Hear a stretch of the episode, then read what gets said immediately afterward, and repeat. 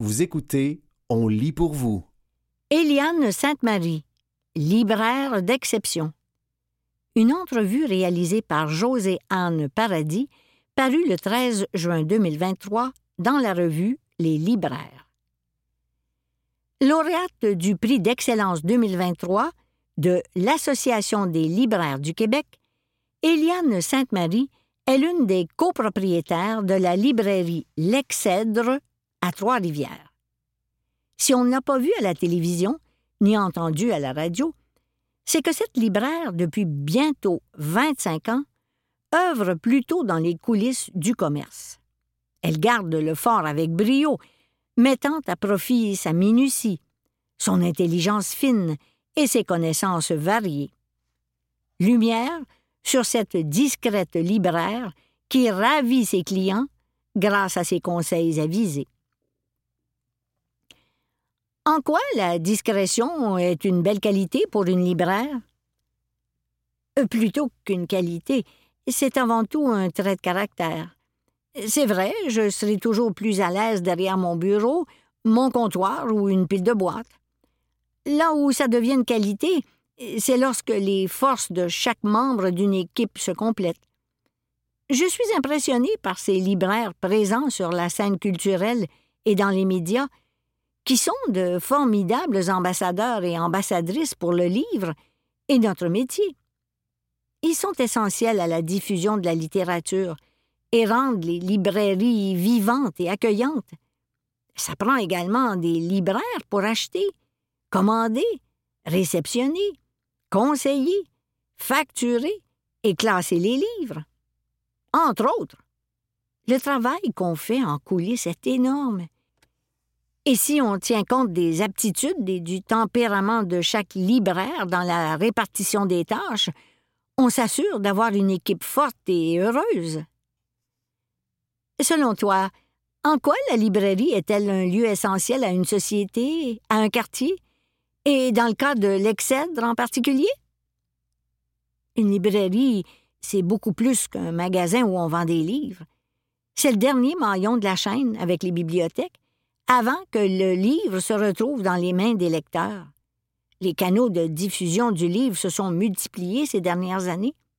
En plus des médias traditionnels, on a vu apparaître de nombreuses plateformes qui font la promotion du livre. Je ne peux que m'en réjouir. Les clients entrent chez nous souvent très informés, mais nous demandent encore de les conseiller, de faire le tri.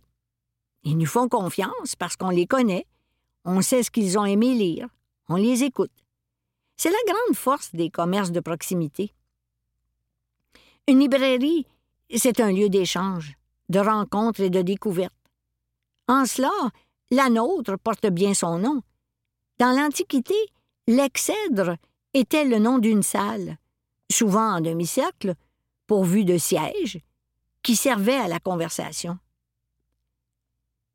Tu as dit en entrevue avoir suivi les pas de ta mère. Dis-nous en plus. Tu as commencé où et à quel âge? Quand j'étais petite, ma mère travaillait à la librairie Poirier, où elle s'occupait de la comptabilité. Lorsque j'ai cherché un boulot à 19 ans, j'y ai naturellement tenté ma chance. Ce qui était au départ un emploi en attendant est devenu une carrière. Ma mère m'a ouvert la porte mais c'est celle qui a été ma deuxième maman, Jocelyne Veillette, librairie Poirier, l'Odyssée, au Carrefour, qui a été mon modèle comme libraire. C'est à elle que j'aurais offert le prix de libraire d'excellence, pour son intégrité, sa conscience professionnelle, son immense générosité. Elle nous a quittés en 2020 et me manque affreusement. Je crois qu'elle serait fière. En 24 ans de métier, qu'est-ce qui t'anime encore dans ta profession? Qu'est-ce qui te surprend encore? C'est déjà quand même formidable de travailler avec des livres, non? En plus, il y a tous les gens qu'on rencontre lecteurs, auteurs, éditeurs, représentants, bibliothécaires et professionnels du livre, et les autres libraires. Ma librairie, mes collègues, c'est ma seconde famille. Y a-t-il un lien qui unit ta passion de la broderie à ton travail avec les livres? Une des œuvres d'Eliane est d'ailleurs en couverture de Pour mémoire, Petit miracle et Cailloux blanc chez Alto. La broderie et les livres sont des passions tranquilles. Le lien le plus évident, c'est que j'ai débuté en reproduisant en broderie des spécimens à la manière des planches de sciences naturelles contenues dans les vieux livres et rapports d'expédition que j'adore feuilleter. Sinon, mon amour des objets et ma manie de tout collectionner, trier, classer, sont comblés par ces deux univers. C'était Eliane Sainte-Marie, libraire d'exception. Une entrevue réalisée par José-Anne Paradis, parue le 13 juin 2023 dans la revue Les libraires.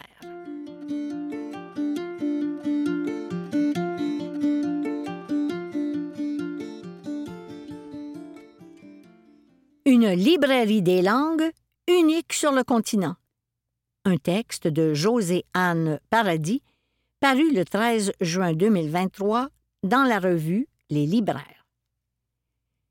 De toute l'Amérique, la librairie Michel Fortin est la seule librairie spécialisée en apprentissage des langues ayant pignon sur rue. New York, Boston, Toronto, Vancouver, toutes peuvent aller se rhabiller, car c'est à Montréal qu'on retrouve ce commerce unique où plus de 14 000 titres, se rapportant à une centaine de langues, se côtoient sur les tablettes. Petite visite dans ce lieu cosmopolite où les leçons de grammaire s'habillent d'exotisme. Accéder à une autre culture, parler la langue d'un pays d'accueil, voyager et vouloir discuter avec les populations locales, diversifier ses compétences professionnelles, faire travailler ses neurones, les raisons de vouloir apprendre une langue sont aussi diverses qu'il y a d'apprenants. Mais une raison peut-être méconnue serait celle de la santé. Les ondes du cerveau qui sont sollicitées dans l'apprentissage de la langue seraient les mêmes que les ondes affectées par l'Alzheimer. En les activant, on met plus de chances de notre côté de garder plus actives les communications neuronales dans cette zone du cerveau, explique Ronald Thibault, propriétaire de la librairie Michel Fortin, dont les dires sont corroborés par plusieurs études démontrant que le bilinguisme retarde effectivement l'apparition des symptômes de la maladie dégénérative. Alors, s'il vous fallait une raison de plus pour faire un détour à la librairie Michel Fortin, en voilà une. Le commerce vient de déménager, délaissant la rue Saint-Denis et l'augmentation de loyer de 50% qui lui était imposée, bien qu'il y soit situé depuis 40 ans, pour l'avenue du Parc. Mais cela n'inquiète pas Ronald Thibault. Nous sommes un commerce de destination, explique-t-il. Les gens qui ont besoin d'un guide de conversation, d'un dictionnaire, d'une méthode ou d'un roman en langue étrangère savent vous le trouver. Cette librairie créé en 1982, possède comme principale clientèle des écoles de langue à Montréal, mais aussi partout à travers le Canada et même à l'international. Et bien que l'anglais, l'italien, l'espagnol et l'allemand soient fort populaires, ce sont les méthodes pour le français langue seconde ou langue étrangère qui composent la majeure partie de ces ventes. Plusieurs écoles de langue privées, écoles publiques et bibliothèques s'approvisionnent chez ce libraire afin de mettre la main sur la méthode qui conviendra pour accompagner les nouveaux arrivants ou les nouveaux apprenants dans leur apprentissage du français. Car les gens ont besoin du contact avec les livres pour apprendre, souligne M. Thibault. La gymnastique du cerveau. Un contact avec les livres, donc, mais également une méthode qui fonctionne selon chaque type de client et qui permet de pratiquer à voix haute. Pour savoir quel ouvrage conseiller à tel ou tel client, on pose des questions. On explique les différentes façons d'apprendre. On explique la façon la plus naturelle d'apprendre et, en fonction de ça, on trouve le produit qui colle à la fois à la conception de l'apprentissage d'une langue du client et à son besoin. Ce qui nous importe, c'est que lorsque le client achète un produit, il sache ce qu'il achète. Ça fait plusieurs décennies qu'on est les meilleurs vendeurs de méthodes et guides Assimil au Canada. D'ailleurs, Assimil, au fil des presque 100 ans d'existence qu'ils ont, ont acquis plusieurs clients réguliers qui ne jurent que par eux. On a un assimiliste local qui a appris le hongrois avec la méthode assimile à partir du français. Une fois le tout appris, il a demandé le même livre, toujours sur le hongrois, mais à partir de l'anglais. Ensuite, il nous a demandé s'il était possible d'apprendre l'espagnol. Mais pour quelqu'un qui parle hongrois.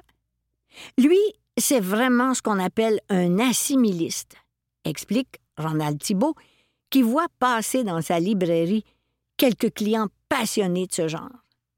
Des clients qui comprennent la structure pédagogique d'Assimile, qui y adhèrent et qui reviennent encore et encore. C'est la méthode la plus intuitive pour apprendre une langue, mais il faut accepter certaines choses, parmi lesquelles, ajoute-t-il, celle de parler, de répéter et de s'écouter, notamment. Car apprendre une langue, c'est s'entendre à la parler. Une cliente est déjà entrée en librairie en expliquant qu'elle n'avait jamais été capable d'apprendre l'anglais malgré les nombreux cours suivis. Le libraire lui a mis le bon outil entre les mains. Plusieurs mois plus tard, sur le trottoir, ils se croisent. Elle l'arrête pour le remercier et lui dire qu'elle parle dorénavant enfin l'anglais. C'est quelque chose de naturel, de facile d'apprendre une langue. Même les bébés font ça tout seuls, dit Ronald, à peine à la blague. Suivre les vagues. Bien que ce soit plus de 400 langues distinctes qui figurent dans la base de données de la librairie Michel Fortin, certaines se démarquent de façon notoire. Actuellement, Ronald Thibault voit la vague de popularité du coréen s'engouffrer sur ses tablettes. En raison de l'engouement depuis quelques années pour les mangas, le coréen devient une langue seconde de prédilection pour les aficionados du genre. Le japonais est également très à la mode, de même que l'italien. Je soupçonne la clientèle qui apprenait l'espagnol il y a 30 ans d'être celle qui apprend aujourd'hui l'italien. Il souligne l'attrait toujours présent pour les pays où il fait chaud, l'Italie passant maintenant devant l'Amérique du Sud pour les voyageurs, en raison peut-être de son côté plus sécuritaire et pour sa culture également très intéressante. Lors de notre visite dans sa librairie, des guides d'Ukrainiens, de Chinois et de Russes étaient également mis de l'avant sur les cubes. D'ailleurs, l'enthousiasme pour l'apprentissage des langues semble s'être accru avec l'arrivée des applications de type Duolingo ou Babel. Mais le problème des plateformes comme Duolingo, c'est que tu apprends un paquet de mots hors contexte, explique le libraire. J'ai une belle analogie pour ça. Quand tu veux apprendre une langue, l'application remplit tes tiroirs de vocabulaire, mais personne ne t'apprend à faire le meuble. Il faut apprendre à faire le meuble, puis apprendre où on met nos tiroirs. Et après, naturellement, les tiroirs vont se remplir. Et c'est justement là qu'une méthode qui conjugue grammaire, vocabulaire et pratique orale vient en renfort, peu importe la langue en cours d'apprentissage. Cours de langue, cours d'histoire. Pour comprendre pourquoi cette librairie des langues porte le nom de Michel Fortin, il faut revenir en arrière. Pour faire un cours d'histoire, parce que c'est un peu ça, il faut comprendre que la librairie a déjà appartenu à un éditeur. Elle appartenait au Centre éducatif et culturel, CEC, un éditeur de manuels scolaires. Il faut s'entendre que dans les années 1960 et avant, c'est le chaos dans l'industrie du livre au Québec. Chacun fait ce qu'il veut, comme il peut. Les remises sont consenties de façon arbitraire. Il y a peu de librairies. Les éditeurs, comme le CEC, e sont aussi importateurs de livres d'Europe, continent qui fait ses règles. Bref, c'est du grand n'importe quoi, mais tout le monde s'en accommode. Le CEC e avait alors trois librairies, dont celle de Montréal, et s'était fait racheter en partie par l'Agence de distribution populaire, aujourd'hui connue sous le nom d'ADP, distributeur majeur au Québec, et par Hachette, qui souhaitait développer son marché sur le territoire québécois. Mais au début des années 1980, avec l'arrivée de la loi 51, qui dicte que seules les librairies de propriété québécoise, lire canadienne, peuvent être agréées et qui peuvent donc, notamment, vendre aux institutions et aux écoles publiques, le CEC e décide de se départir de la librairie, entrevoyant certaines difficultés dans l'agrément. Le CEC e voulait quand même garder pignon sur rue. Alors, qu'est-ce qu'ils ont fait? Ils ont demandé à Michel Fortin, qui était le gérant de l'époque, s'il voulait reprendre la librairie. On aidera Michel à racheter la librairie qui était sur la rue Mansfield et qui déménagera en 1982 sur la rue Saint-Denis. La librairie portera ainsi le nom Librairie CEC e Michel Fortin pendant dix ans, comme prévu par contrat, afin que le CEC e préserve une présence de sa nomination sur rue. C'est en 1992 que la librairie devient la librairie Michel Fortin, du nom de son fondateur. Ronald Thibault, lui, arrive d'abord comme client, alors qu'il est étudiant à l'université en espagnol. De fil en aiguille, il y fait son nid, d'abord comme employé à temps partiel dès septembre 1982, puis comme gérant. Actionnaire quelques années plus tard, il devient finalement propriétaire en mai 2020. En continuant de soigner ses relations avec les éditeurs de différents pays avec lesquels il fait affaire, en allant tous les deux ans à la foire du livre de Francfort, en multipliant les contacts lors de congrès d'enseignants et en restant efficace informatiquement, Ronald Thibault assure une longue et heureuse vie à cette librairie des langues, petit joyau bien unique au cœur de la Grande Amérique. Ce qu'on retrouve en librairie. Des dictionnaires unilingues et bilingues. Des guides de conversation. Des méthodes pour autodidactes. Des manuels et des cahiers d'exercice. Des ouvrages didactiques des romans en langues étrangères, des lectures graduées, des lectures bilingues, des jeux de société. Librairie Michel Fortin, la librairie des langues, 5122 Avenue du Parc, Montréal. Courriel librairie au singulier des langues en un mot, .com. C'était Une librairie des langues unique sur le continent, un texte de José-Anne Paradis, paru le 13 juin 2023 dans la revue Les libraires.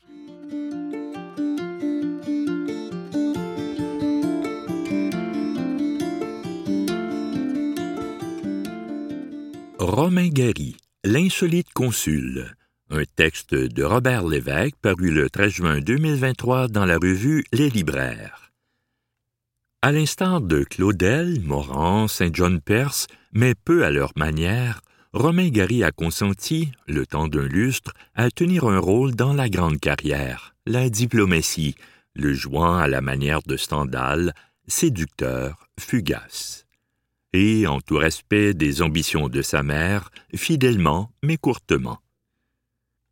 Consul général de France à Los Angeles, autrement dit à Hollywood, à la mi-50s de 1956 à 1960, sous la présidence du général Eisenhower et de son sombre vice-président Nixon, tout juste avant l'élection de JFK, Gary aura vécu là, au 1919 Outpost Drive, dans une vaste maison de type espagnol, une période de sa vie où, paradoxalement, c'est l'écrivain en lui qui va germer pour de bon. Il a écrit à la chancellerie plus que des rapports, des romans, Les Racines du ciel, La promesse de l'aube et Lady L, a fréquenté plus de stars que d'estafettes. Et, in fine, il croisa la beauté envoûtante de Jean Seberg. C'est en 1960 que Gary la rencontre. Elle accompagne son mari, jeune avocat parisien venu présenter sa carte de visite au consul général. L'apparition en forme de coup de foudre absolu provoquera, après leurs amours d'abord clandestines, un appart dans l'île Saint-Louis, deux divorces, le sien avec la journaliste anglaise Leslie Blanche, qui avait dix ans de plus que lui, sa Lady L, et celui de cette Américaine qui venait tout juste à 21 ans de tourner à bout de souffle, le premier film de Godard qui n'était pas encore sorti. Gary, lui, avait 45 ans. Le monde du cinéma, ébloui, allait découvrir cette Jean Seberg en vendeuse de l'International Herald Tribune dans les rues de Paris. Si l'on anticipe, on pourrait ajouter aux divorces subséquents leurs suicides successifs, en 1979 pour elle, alcool et barbiturique, en 1980 pour lui, une balle dans la bouche. Mais qu'en était-il du diplomate Gary? Kerwin Spire a réuni un maximum de renseignements et consulté des archives inédites pour faire le point non sur la vie sentimentale de Gary, quoique il évoque un flirt continu avec sa secrétaire, aux dettes de Benedictis, à qui il propose de faire un enfant, mais sur sa carrière officielle, assez atypique merci, et même insolite, de représentant de la France à Los Angeles. Winspire a bien travaillé car son ouvrage est pure affaire de documentation pour lui qui, né en 1986 à Marseille, n'a pas été un témoin contemporain de la trajectoire de la comète Gary, le pilote de guerre de la France libre, le compagnon de la libération, l'écrivain qui mystifiera le monde littéraire en se dédoublant et décrochant par ce subterfuge un deuxième prix Goncourt, sous le nom d'Émile Ajar et n'a donc pas humé par ses deux narines ce capiteux parfum Gary. C'est un dossier qu'il signe, et étonnamment, sans cette froideur du travail technique de l'apprenti, mais une franche empathie bien sentie de l'amateur. Consul de France aux États-Unis vers la fin des années 1950, alors que les effluves malodorants du macartisme flottent dans l'air, voilà ce qui rendait sa mission délicate au point de départ, puisque Gary était tout de même né à Vilnius, d'une mère juive et de père inconnu, et qu'il a grandi à Moscou. Pour être accepté, la candidature de Gary fut donc maquillée par les stylistes du Quai d'Orsay. Pur mensonge, on affirma qu'il était né à Nice, alors qu'il y était arrivé avec sa mère à treize ans et qu'il était de religion catholique. Bref, on lui ajusta un costume présentable au pays de l'anticommunisme.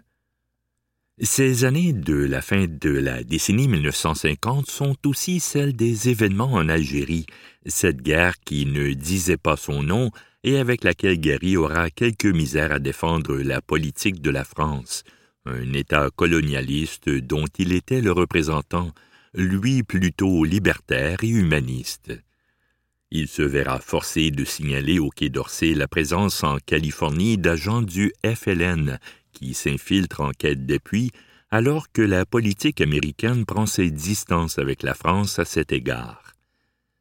pas facile pour lui et il cachera sa honte derrière la fumée de ses Monte Cristo numéro 4. Il danse sur le sujet quand il déclare à l'Express L'exemple d'un anticolonialisme justifié se transforme en un absolutisme nationaliste insupportable et très net, et qu'il ajoute qu'il y a en Algérie une vie française aussi indéracinable que la vie arabe.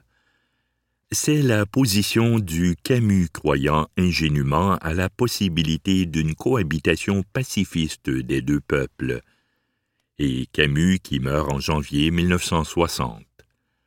La question algérienne a donc pu jouer dans la décision que prend Gary de mettre fin à sa carrière de diplomate, carrière qui, vraisemblablement, n'était pas faite pour un homme comme lui, direct, franc, fier, téméraire, libre.